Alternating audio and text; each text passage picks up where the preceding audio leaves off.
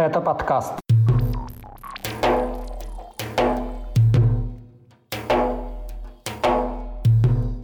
Атаки беспилотников в Краснодарском крае и Адыгее, самонаграждение Рамзана Кадырова, новые санкции из-за войны, задержание подростков в Ростове-на-Дону и Владикавказе и массовые захоронения в Махачкале и Грозном. Об этом и не только в 121-м выпуске подкаста «Кавказ. Реалии». Его проведу я, Иван Мартыненко. Привет! Краснодарском крае в ночь на 28 февраля произошел пожар на нефтебазе в городе Туапсе, который находится на берегу Черного моря.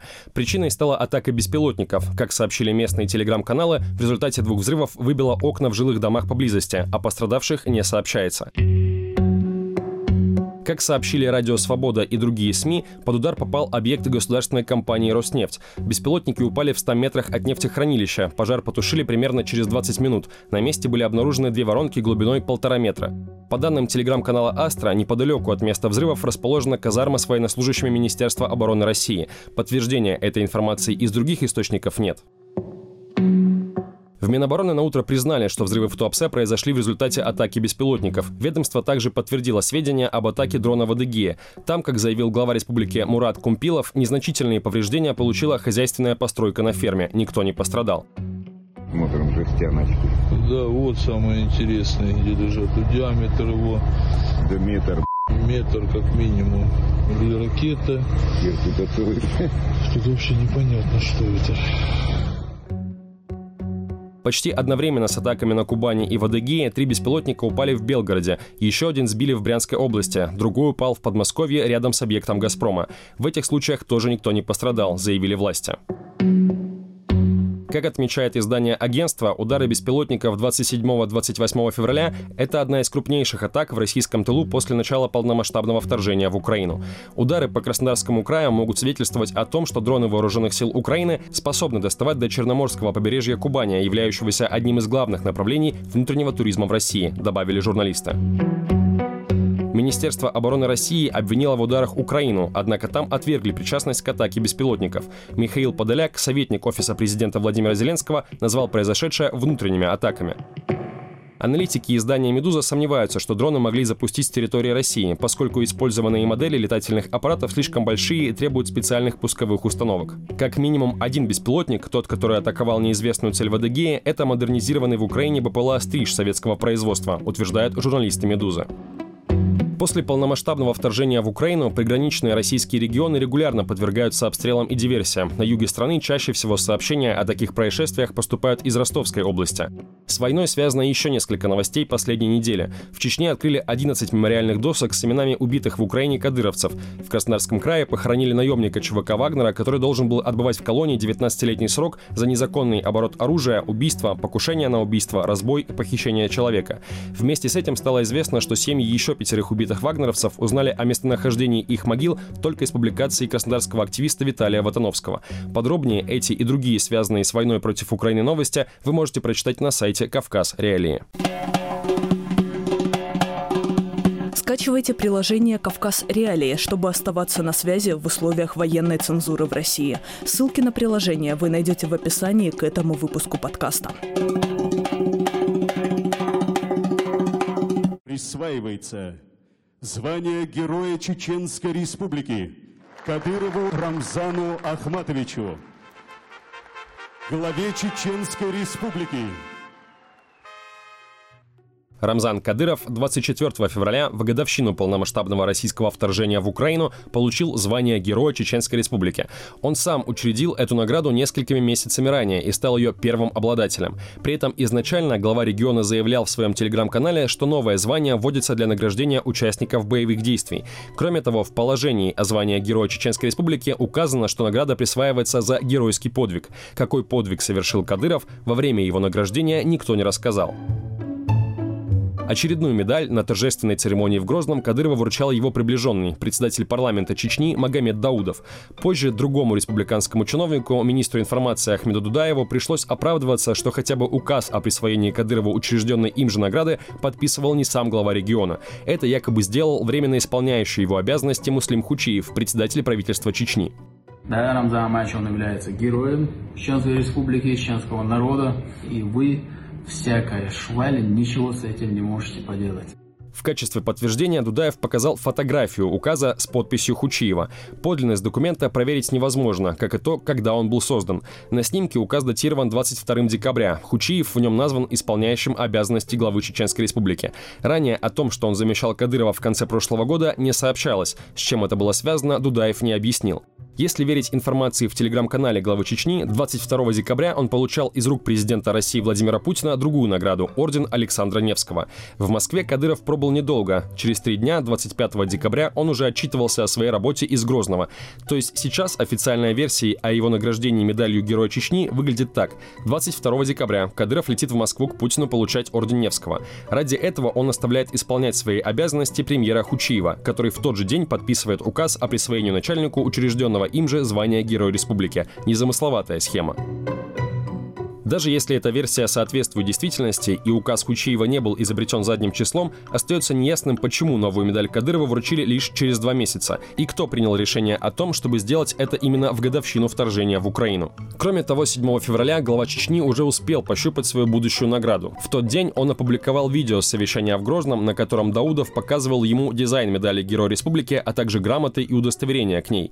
В удостоверении, кстати, указано, что подписывать его должен лично Рамзан Кадыров. То есть как минимум в одном документе глава Чечни, вероятно, все же должен был оставить подпись о награждении себя же. Что касается самой медали, в официальных документах указано, что она изготавливается из 65 или 70 граммов золота. На ее лицевой стороне изображен полумесяц со звездой, слово «кённах» в переводе «герой», надписи «Аллаху Акбар» и «Ахмад Сила». Обладателю награды положены денежная выплата и социальные льготы, при этом сумма выплаты и перечень льгот официально не указаны. Звание Героя Чечни стало высшей наградой в республике. Раньше такой статус имел орден имени Ахмата Кадырова, учрежденный еще в 2004 году в память об убитом отце действующего главы республики. Эта награда у Рамзана Кадырова, разумеется, тоже есть. Медалей Героя у него четыре – России, Чечни и сепаратистских ДНР и ЛНР. Всего у Кадырова около 50 различных наград и званий. Для примера, его образ дополняют звание заслуженного строителя и работника физической культуры Чеченской Республики, а также орден за заслуги перед стоматологией.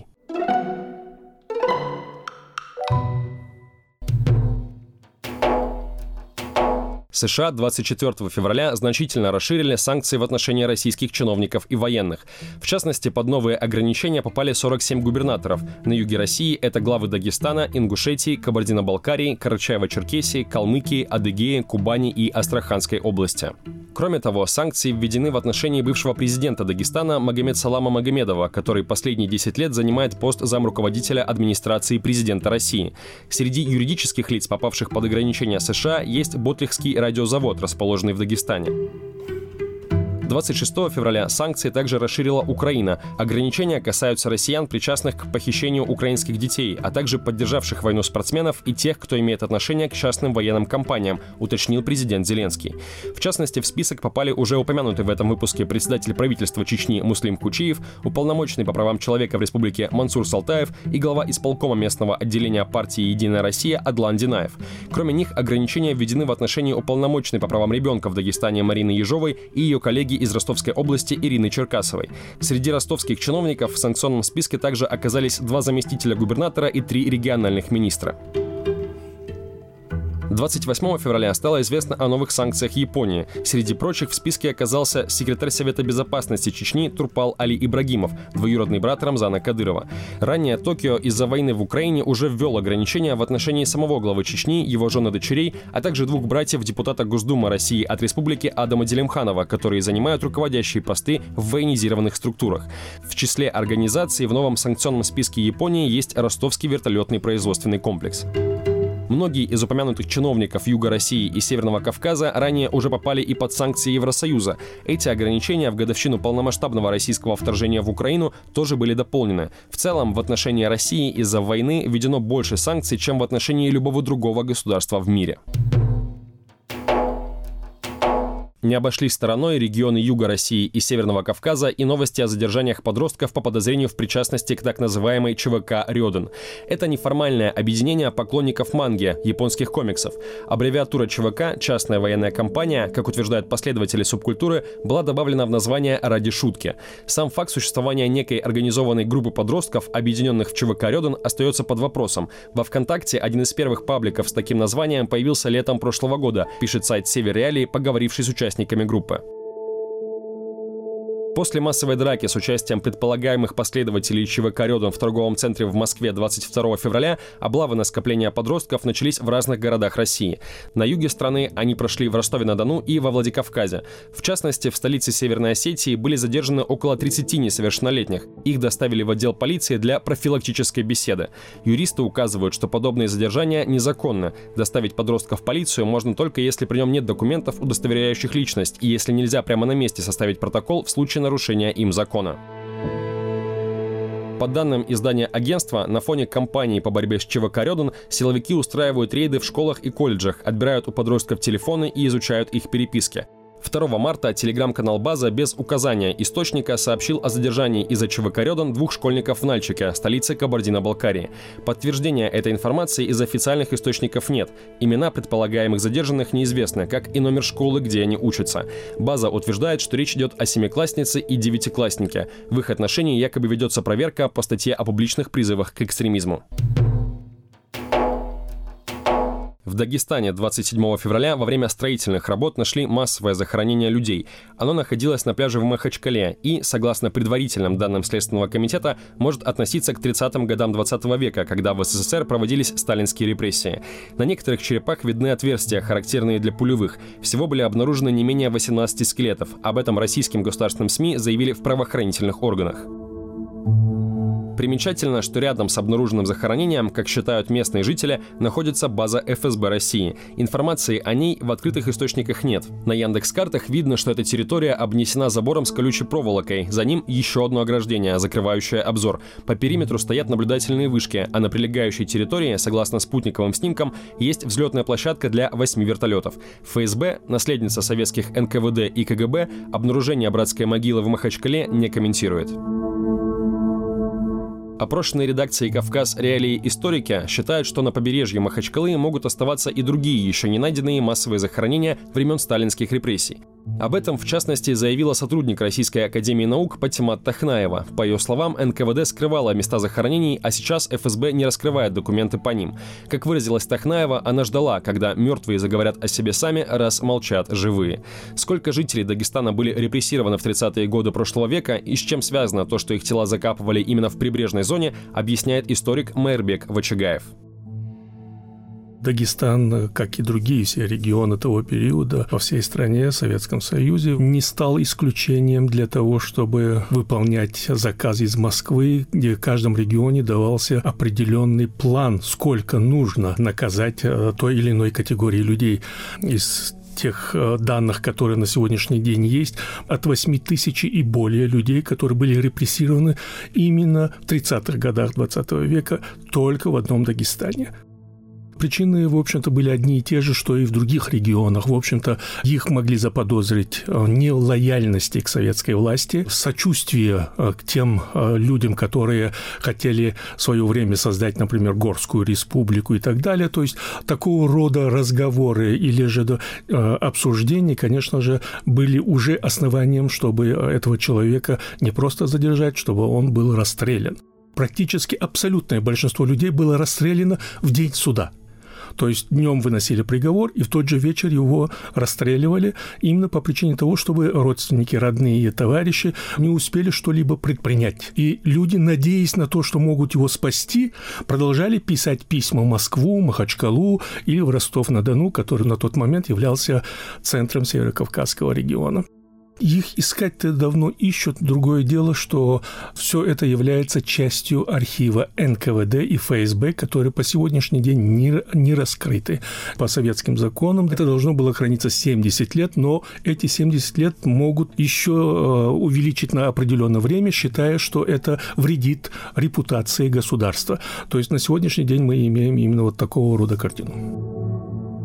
Я думаю, что с, э, с момента того, как начали осваивать прибрежную зону Каспийского моря в Дагестане, они будут все больше и больше находить такого рода э, находки, связанные с человеческими останками. В горах было это э, небезопасно для советской власти, то есть люди могли найти это, горы были все-таки более обжитые, а 30-е годы, если мы посмотрим, конечно же, прибрежная зона совершенно пустая. И поэтому для советской власти и для НКВД это было намного проще. И поэтому поэтому хоронили в прибрежной зоне. Поэтому, по всей вероятности, придется еще некоторое время э, сталкиваться с такого рода э, находками э, именно в этой части Дагестана. 2 марта еще одно массовое захоронение нашли в Грозном во время дорожных работ. Эту находку власти Чечни связали с 17-18 веками. Таким образом, они отвергли появившуюся среди пользователей социальных сетей версию о том, что захоронение может относиться к периоду двух войн в республике в конце 90-х, начале 2000-х годов. На этом у меня все. Вы слушали 121 выпуск подкаста «Кавказ. Реалии о главных событиях на Северном Кавказе и юге России». Поставьте лайк и напишите комментарий. Это важно для продвижения подкаста. С вами был Иван Мартаненко. Пока.